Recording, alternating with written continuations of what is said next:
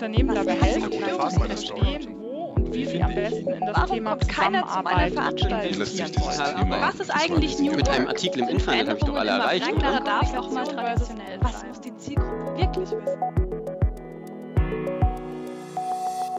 Komm mal zum Punkt. Der Podcast über die großen Fragen rund um Kommunikation, Zusammenarbeit und Change.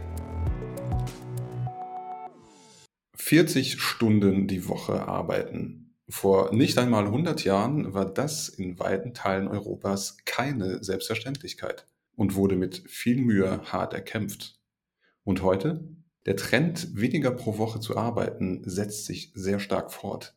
Vielerorts werden Forderungen nach einer Vier-Tage-Woche laut, vor allem wenn man die oft beschworene Work-Life-Balance in den Blick nimmt.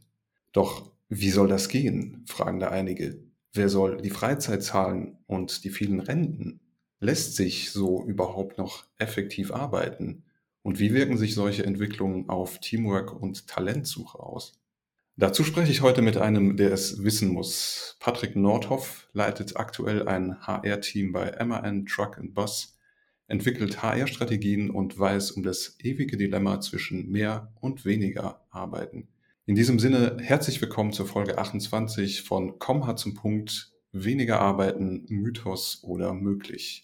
Patrick, schön, dass es geklappt hat, schön, dass du dabei bist. Wie geht's dir? Wie ist die Lage in München? Ja, moin und Servus äh, an dieser Stelle und vielen herzlichen Dank für die Einladung, Ben. Ich freue mich sehr, dass ich heute mit dir zu diesem Thema sprechen darf und ein bisschen äh, ja, mit dir eruieren, ob weniger Arbeiten möglich ist und ob das auch wirklich das ist, das, was die Menschen möchten oder vielleicht auch Arbeit neu definiert wird. Mir geht's gut, danke. Ich äh, sitze hier im sehr sonnigen München, das schon seit einigen Wochen sehr sonnig ist. Kann mich ansonsten auch nicht beklagen, danke. Ich hoffe, dir geht's auch gut. Ja, da kann ich auch nicht klagen. Ist ähnliches Wetter hier und äh, ich freue mich auch sehr drauf, heute mit dir über dieses Thema zu sprechen. Deshalb äh, lass mich dir gleich zu Beginn mal die Gretchenfrage an den modernen Erwerbstätigen stellen. Hau raus. Wie hältst du es mit der Motivation oder anders formuliert, hast du Bock auf Arbeit, wie es die Bundesvereinigung der deutschen Arbeitgeber dieses Jahr ja so plakativ forderte? Ja, wenn ich keinen Bock auf Arbeit hätte, würde ich jetzt, glaube ich, nicht hier sitzen. ich meine, wir haben uns ja in dem Kontext zu diesem Termin heute ja auch zusammengesetzt oder mich angesprochen und wie ich Bock auf Arbeit habe. Ich bin jetzt in meiner dritten Position schon bei der MAN und bin gerade mal dreieinhalb Jahre hier in München bei diesem Arbeitgeber und bin jetzt nicht deswegen so häufig gewechselt, weil die Leute mich schnell wieder loswerden wollten, sondern eher, weil ich immer wieder Lust hatte auf was anderes, was Neues und mir auch mein Arbeitgeber eben die Möglichkeiten gegeben haben oder gegeben hat, was Neues zu machen, mich zu entwickeln und was anderes auszuprobieren und dabei zu helfen, eben das Unternehmen erfolgreicher zu machen. Ähnlich erlebe ich das eigentlich auch in meinem ganzen Umfeld. Also diese Stimmung, wir hätten alle keine Lust auf Arbeit. Also jetzt vielleicht nicht meine Generation. Ich bin, kann jetzt nicht behaupten, dass ich Gen Z bin, aber diese Behauptung, äh, Gen Z hätte keinen Bock auf Arbeit, auch die kann ich definitiv nicht bestätigen. Ja, das scheint mir durchaus der Fall zu sein. Also wenn ich dich, aber auch andere Leute auch in meinem persönlichen Umfeld so höre, dann fehlt es da nicht an Motivation, an Engagement und dergleichen. Was ich aber auch stark wahrnehme, ist, glaube ich, ein Gegensatz eben zwischen einerseits Bock auf Arbeit, aber auch andererseits Bock auf Leben, um das mal so plakativ zu sagen. Sprich, viele Arbeitnehmer mögen ihren Job zwar, brennen womöglich auch für ihn, wollen sich aber andererseits auch nicht für den Arbeitgeber komplett aufopfern, also irgendwie 60, 70 Stunden im Büro verbringen und alles für die Firma, um das jetzt mal so auf den Punkt zu bringen. Deshalb sehe ich dieses Thema Work-Life-Balance und auch vielleicht die Forderung nach weniger Arbeit durchaus im Trend. Das entspricht meines Erachtens auch dem Lebensentwurf vieler Arbeitnehmer. Wie siehst du das persönlich und andererseits, wie geht ihr damit bei MAN um? Gerade jetzt auch in, in deiner Verantwortung als Teamleiter HR. Puh, da muss ich eigentlich weit ausholen. Aber vielleicht einmal noch kurz äh, vorweg, weil wir tatsächlich gerade wieder eine sehr aktuelle Wortmeldung dazu haben von äh, Thomas de Maizière, dem ehemaligen oder einen ehemaligen Bundesminister in diesem Lande. und auch Parteifreund von dem Herrn Kampeter, den du vorher zitiert hattest, von der Bundesvereinigung äh, der Arbeitgeberverbände, die jetzt beide den moralischen Zeigefinger, so wie würde ich es bezeichnen, gehoben haben, gesagt haben, Leute, das, was ihr euch da wünscht, geht nicht, dann würde Deutschland zugrunde gehen. Jetzt habt euch mal nicht so, tut mal was für dieses Land. So, und da würde ich eben zum einen antworten, äh, ich lebe nicht, um zu arbeiten, sondern ich arbeite, um mir ein Leben zu ermöglichen, das ich mir wünsche oder beziehungsweise ich möchte mir ein Leben nach meinem Wunsch erarbeiten. Zudem finde ich auch ganz interessant, dass die beiden damit eigentlich diesen Wohlstand, den wir haben, nämlich der hat auch dazu geführt, dass solche Wünsche geäußert werden und dann eben auch gefordert werden, dass sie den beklagen, statt sich darüber zu freuen, dass wir ihn haben. Ja, wie, wie leben wir das bei, bei MAN? Bei uns ist das jetzt schon, sage ich mal, länger ein Thema, weil wir eben auch ein sehr stark gewerkschaftlich geprägter Betrieb oder ein gewerkschaftlich geprägtes Unternehmen sind, wie ja der ganze VW-Konzern, zu dem ja auch MAN gehört. Kein Geheimnis, die IG Metall ist bei uns sehr stark und wir sind ein tarifvertraglich gebundenes Unternehmen und da genießen wir Arbeitnehmenden im Tarif eben auch die Vorzüge dieses Tarifvertrags. Und die IG Metall hat schon früh erkannt, dass die Leute mehr Zeit für sich brauchen, für private Dinge. Das ging schon los mit, ich glaube, es war in den 80er Jahren mit äh, der Forderung nach der 35-Stunden-Woche, die dann ja auch in den 90er Jahren, wenn ich mich recht erinnere, von der Zeit her durchgesetzt worden ist. Bei uns ist die Standard Vollzeit 35 Stunden. Dann haben wir bei MAN nicht nur die 30 Urlaubstage, die wir nach Gesetz und Tarifvertrag bekommen, sondern wir haben durch tarifliche, aber auch betriebliche Zusatzleistungen die Möglichkeit, noch mehr freie Tage zu bekommen, beziehungsweise bekommen sie auch, je nachdem eben was für ein Arbeitsverhältnis ich habe, garantiert, sodass ich dieses Jahr auf 45 Urlaubstage tatsächlich komme. Oh, okay, ja, das ist ja schon einiges. Das ist viel Freizeit, also oder viel Urlaub, vielleicht mehr als einige andere Branchen oder auch Betriebe je gewähren würden. Ich nehme aber mal an, die Produktivität und Effizienz bei MAN oder auch bei dir im Team leidet darunter nicht. Nein, richtig. Ich sag mal, Arbeit ist da und Arbeit muss vernünftig verteilt werden. Klar, ich habe auch eine Kollegin beispielsweise mir im Team, die arbeitet in Teilzeit. Da weiß ich, die ist eben nur vier Tage die Woche da und auch nur äh, diese gewisse Zeit, äh, Anzahl an Stunden pro Tag. Wenn ich also äh, mehrere Aufgaben habe, bei denen ich meine, das müsste im Rahmen meines Teams erledigt werden, dann kann ich ihr jetzt, sage ich mal, von zehn Aufgaben vielleicht zwei geben, statt äh, drei oder vier bei den anderen. Das ist ja natürlich sehr bildlich gesprochen. So passiert das jetzt auch wieder nicht. Aber nein, ist nicht. Eher haben sich die Unternehmen eben darauf eingestellt, haben entweder entsprechend viele Leute eingestellt, haben aber vielleicht, und das ist, glaube ich, auch etwas, was wir in der ganzen Debatte vernachlässigen, haben Dinge automatisiert, haben Dinge professionalisiert und standardisiert, wodurch man einfach auch Arbeit effizienter machen kann. Und das ist auch etwas, was mir in dieser Debatte oftmals viel zu kurz kommt, auch von den beiden vorhin zitierten Herren. Deutschland wird von Jahr zu Jahr produktiver produktiver bedeutet ja auch nichts anderes, als dass wir mehr Output aus dem Input, den wir äh, reingeben, erzielen. So, also wir werden besser. Dann braucht man vielleicht einfach auch weniger Leute für die gleiche Arbeit. Ja, das ist ein wichtiger Punkt, den du da ansprichst. Also man wird besser oder man hat auch, wie du eingangs schon sagtest, auch einen größeren Wohlstand, der gewisse Freiheiten eben ermöglicht und warum die dann nicht auch nutzen. Warum ich die Frage vorhin äh, nach der Produktivität gestellt habe, war einfach, dass ist ja genau das Argument der, der Verteidiger, sage ich mal, der 40 Stunden oder mehr Woche ist, zu sagen, ja, wenn man weniger Zeit hat, dann führt das irgendwie zu Engpässen, Dinge bleiben liegen, Jobs werden nicht gemacht. So wie du jetzt aber sagst, ist es eine Frage der geschickten Verteilung. Also man kann auch gut mit weniger als 40 Stunden zur Rande kommen, wenn man Dinge und Aufgaben priorisiert, wenn man sie entsprechend Leuten zuweist, entsprechend ihrer eigenen Kapazitäten. Und ich denke, da liegt auch der Schlüssel äh, zu weniger Arbeit insgesamt. Also wenn man die Dinge eben so steuert, dass sie teamintern dennoch gut funktionieren. Habt ihr da in oder in, in deinem Bereich jetzt ein spezielles Modell entwickelt, wie ihr damit umgeht? Also wie kriegt ihr verschiedenste Bedarfe unterschiedlichster KollegInnen unter einen Hut, sodass es dennoch effizient läuft? Ja, klar. Also kann jetzt hier nicht irgendwie sagen, guck mal, das hier ist das Produkt, das haben wir jetzt quasi unserem Team übergestülpt und danach äh, rennen wir jetzt. Das nicht, aber wie alles quasi im Wandel ist, ist ja auch, äh, wie wir arbeiten im Wandel. Und äh, wenn ich jetzt nun mal an die letzten drei Jahre denke, was das für ein Push war in Sachen Digitalisierung und zwar des Arbeitens. Ja, also dass die Leute ja gar keine andere Wahl hatten, als von zu Hause aus zu arbeiten hat sich dadurch schon einiges geändert. So, und äh, wenn ich jetzt mal auf mein Team gucke, äh, ich habe zum Beispiel Teammitglieder, die sitzen in Leipzig und Nürnberg.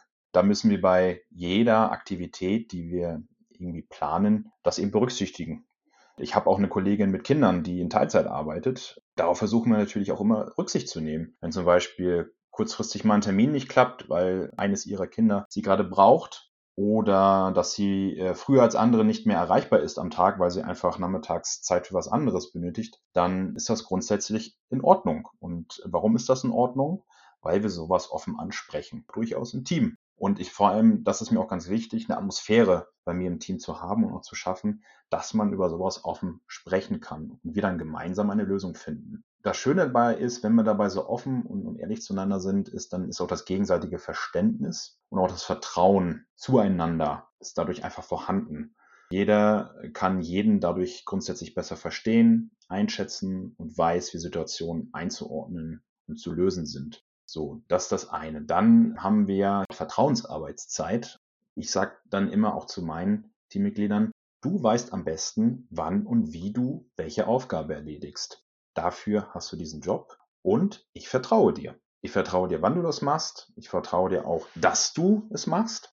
Dann, ähm, oder besser, das ist für mich eines auch der, der wesentlichen Kernpunkte überhaupt, dass man dieses Vertrauen gewährt. Denn das ist das, was ich gelernt habe, das wird dir unglaublich größer wieder zurückgezahlt. So, und das letzte ist eben, natürlich haben wir auch unsere, ja, und unsere Fixpunkte. Das heißt, wir haben jede Woche ein Teammeeting alle zusammen. Und ich habe mit jedem einzeln ein äh, One-on-One. Das ist für jeden eine halbe Stunde, jede Woche Zeit mit mir, die mein jeweiliges Teammitglied so gestalten kann, wie es das möchte. Was ich dadurch gemerkt und gelernt habe, ist, dadurch, dass es im regelmäßig stattfindet, kann man frühzeitig auf eventuelle Konflikte reagieren und schon eventuelle Konflikte, die mal entstehen würden, wenn man sowas halt nicht frühzeitig anspricht, äh, aus dem Weg gehen. Das heißt, also Transparenz, klare Absprachen, eben das vorhin schon erwähnte Vertrauen sind dann quasi die Grundzutaten dafür, dass eben auch weniger Arbeiten oder Teilzeitarbeiten durchaus möglich wird. Würdest du das so unterschreiben? Ja, also einerseits das Vertrauen in den Menschen zu sagen, du kannst das und da, wo du es noch nicht kannst, zeige ich dir den Weg, wie du dazu kommst, dass du es kannst die Menschen also befähigen oder wie man heutzutage auch gerne sagt, empowern. Menschen nicht nur einfach mehr als Arbeitskraft ansehen, sondern eben als die Menschen, die sie sind, mit den Fähigkeiten, die sie mitbringen. Das zum einen. Und das andere ist eben äh, zu überprüfen, wofür brauche ich denn wirklich noch eine Arbeitskraft für welche Aufgaben und was kann man nicht vielleicht standardisieren oder wo kann man nicht gewisse Tools einsetzen, damit man einfach ja, gewisse äh, Dinge eben nicht mehr vom Menschen abhängig macht, sondern nur noch vor dem Tool, was ich nutze und vielleicht auf Knopfdruck Dinge vor sich hat, die vorher per Hand eingegeben worden sein müssen. Also das ist auch gerade bei, bei uns total aktuell. Wir haben gerade einen ziemlich großen Umbruch bei uns im gesamten HR, wo wir genau solche Dinge tun. Wir professionalisieren gewisse Prozesse und das ist bei uns ja nichts anderes mit unserem zentralen Recruiting. Auch wir sind quasi ExpertInnen in diesem Bereich. Wir beschäftigen uns nur damit und können dadurch auch am ja, effektivsten Dinge gestalten und äh, am effizientesten diese Aufgabe erfüllen. Mhm. Das heißt, also ihr beschäftigt euch dann auch überwiegend eben mit, sage ich mal, Arbeitserleichterungsstrategien, die vielleicht diesen Freiraum, den wir vorhin schon angesprochen hatten, nochmal zusätzlich fördern. Ist das korrekt? Ja, das ist ja zwangsläufig. Also wenn wir quasi das Tarifergebnis bekommen oder auch eine Betriebsvereinbarung, hey, die Kolleginnen haben jetzt aufgrund dieser Zusatzleistung nochmal sechs bis acht freie Tage mehr, dann müssen wir uns natürlich darüber Gedanken machen, wie wir diese Tage dann auffangen. Logisch. Das gehört einfach zur Ehrlichkeit dazu. Andererseits ist das dann immer eine Herausforderung. Andererseits ist es vielleicht aber auch so ein bisschen der Druck, den wir brauchen, um gewisse Fortschritte zu erzielen. Denn dadurch passieren ja auch solche Entwicklungen wie jetzt gerade bei uns mit dieser Professionalisierung.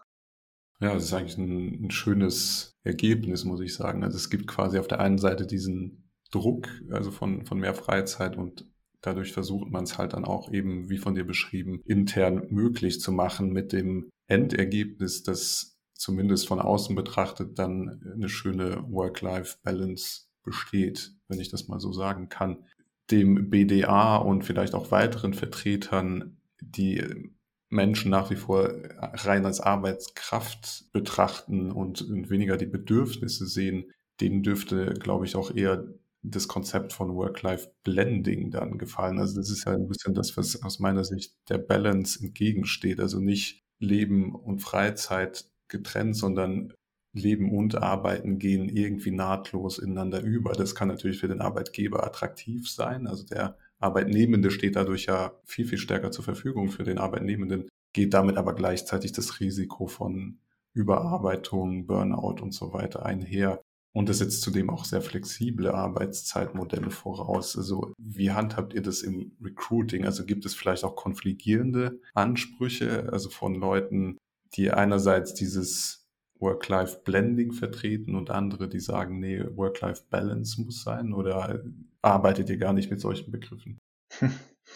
Äh, ja, Work-Life-Balance ist sicherlich ein Begriff, der jetzt schon seit Jahren immer wieder äh, rumgeistert. Work-Life-Blending ist tatsächlich was Neueres und so diese, diese schöne Gegenbewegung.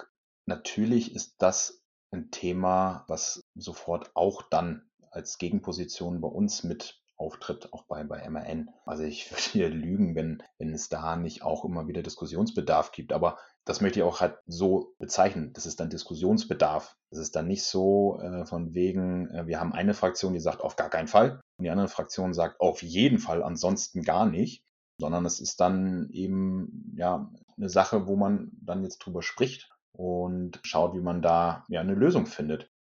Im Recruiting selber sind wir natürlich mit den Forderungen der Kandidaten und Kandidatinnen konfrontiert. Und wie versuchen wir das zu lösen? Jetzt, wenn wir das zentrale Recruiting bei uns ja gerade erst wieder einführen und wir dann jetzt auch demnächst für den End-to-End-Prozess im Recruiting bei uns zuständig sind, werden wir einfach viele Dinge von vornherein transparent kommunizieren. Und ich glaube, das ist auch so das Geheimnis des Ganzen dass man vorab schon den Leuten die Informationen gibt, die sie brauchen, um eine vernünftige Entscheidung zu treffen, ob der Arbeitgeber zu einem passt oder nicht. Ich finde eh, dass wir da hm, noch, ja, einiges dazulernen können, auch bei uns. Äh, und das ist jetzt meine persönliche Meinung. Deswegen, da spreche ich jetzt nicht unbedingt für die MAN.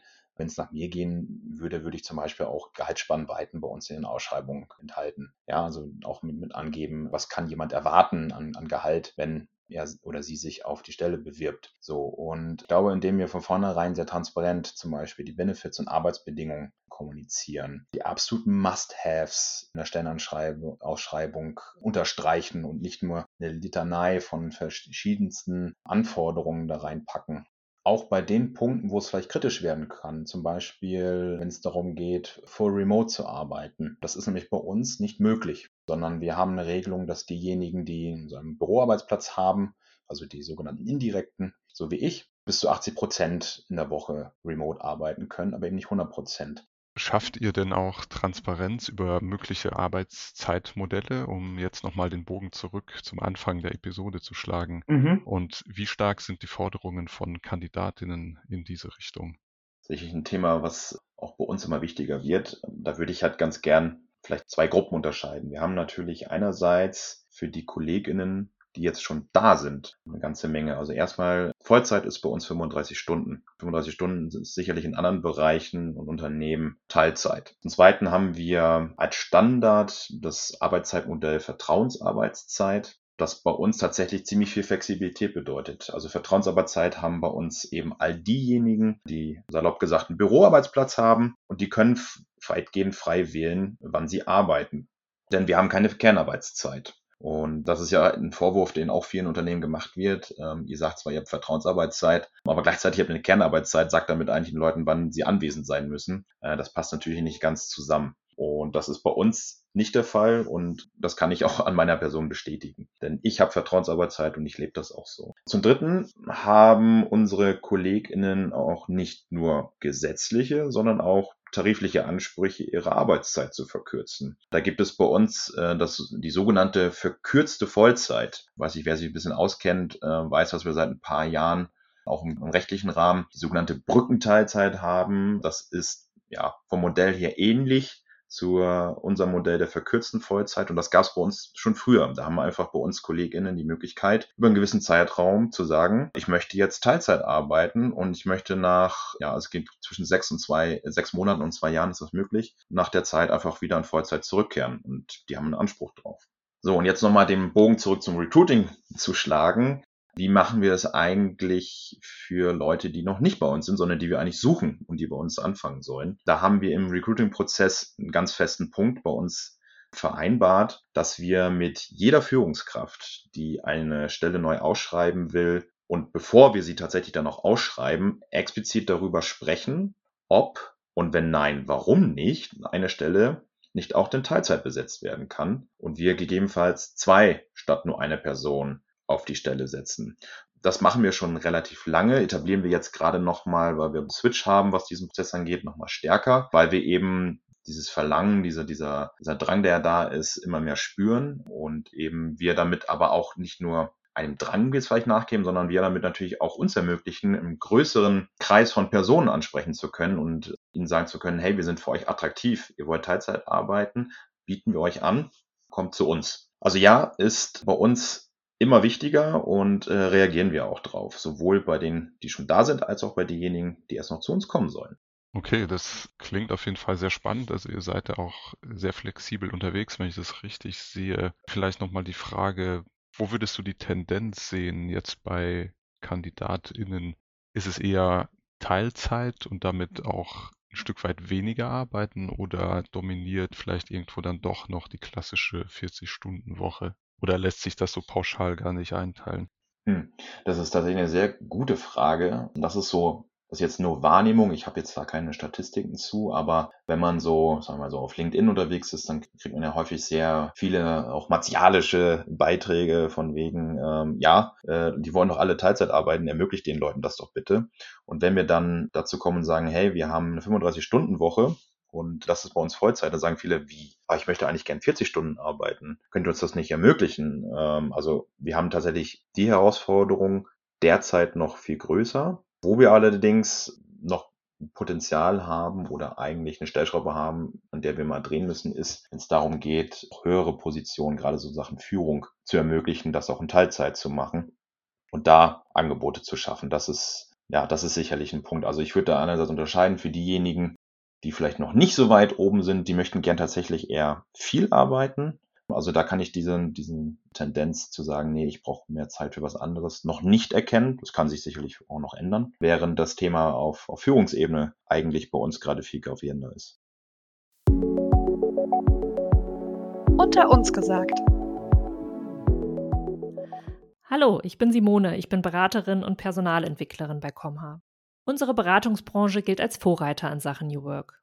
Dazu zählen flexible Arbeitszeitenmodelle und hybrides Arbeiten, also Teams, die zum Teil im Büro, zum Teil im Homeoffice arbeiten. Es gibt einige Firmen in Deutschland und auch in anderen europäischen Ländern, die seit ein paar Jahren neue Modelle testen. Das geht von einer Viertagewoche über mehr Urlaubstage bis hin zu reduzierter Arbeitszeit bei teilweise oder sogar vollem Lohnausgleich. Manche Firmen experimentieren auch damit, dass sie ihren Mitarbeitenden die freie Wahl lassen, wo und wann sie arbeiten möchten. Die Erfahrungen der Unternehmen klingen vielversprechend. Kolleginnen und Kollegen seien zufriedener, seltener krank und die Kunden einverstanden. Auch die Produktivität der Unternehmen blieb wohl konstant, in vielen Fällen sei sie sogar gestiegen. Und auch im Recruiting stellen diese Unternehmen Vorteile fest. Sie berichten, dass die Anzahl an Bewerbungen gestiegen sei und Talente sich besser im Unternehmen halten ließen. Auch wir bei Comma Consulting merken bei der Suche nach neuen Kolleginnen und Kollegen, dass es heute mehr Bewerber gibt, die in weiter entfernten Städten leben und auch nicht umziehen möchten für einen neuen Job. Comha bietet seinen Mitarbeitenden die Flexibilität, im Homeoffice zu arbeiten. Und das wird auch gerne genutzt. Unserer Erfahrung nach tut es dem Betriebsklima gut, neben dieser Flexibilität aber trotzdem das sprichwörtliche Lagerfeuer im Büro weiter brennen zu lassen. Das schaffen wir durch verschiedene Präsenzformate, wie zum Beispiel unser Comha-weites Quartalsmeeting in unserem Büro in Heidelberg oder regelmäßige Suppentage, bei denen Comha seinen Mitarbeitenden das Mittagessen vor Ort spendiert.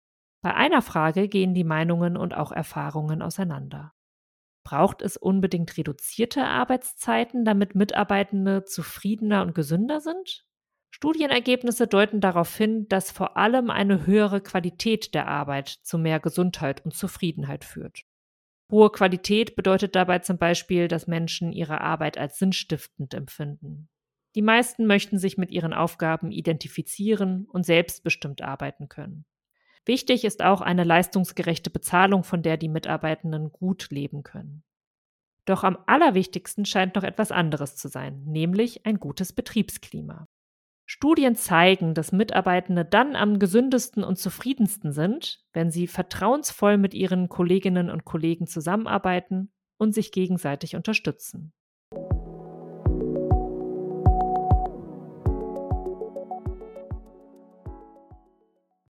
Auch da sieht man es wieder, also Kommunikation und ein Offenlegen von Wünschen, aber auch von dem, was ein Unternehmen dann letztlich liefern kann, sind eigentlich entscheidend auf dem Weg hin zu dem, was man landläufig Work-Life-Balance nennt, zu dem, was eine gelungene Austarierung von privatem und beruflichem auch ausmacht. Jetzt nochmal zurück zum Anfang, die Forderungen, dass möglicherweise mehr gearbeitet werden müsse, weil sonst eine ganze Nation, salopp gesagt, vor die Hunde gehen könnte. Was würdest du dir abschließend wünschen, dass sich an dieser Debatte ändert und wo müssen wir als Gesellschaft hin, damit solche Fragen wie ist eine Vier-Tage-Woche möglich oder noch weniger kein Exotendasein mehr fristen? Ich glaube, das Erste, was ist, wir müssen Realität anerkennen die die beiden Herren offensichtlich nicht anerkennen wollen. Wir leben ja äh, zwar in einer sozialen, aber doch in einer Marktwirtschaft. Und so wie ich die beiden aus der Vergangenheit kenne, äh, waren sie immer Verfechter einer diesen. Und wenn das Gut Arbeitskraft knapp ist, dann wird es eben teuer. Das ist eben Fakt bei uns. Das Gut Arbeitskraft wird immer knapper.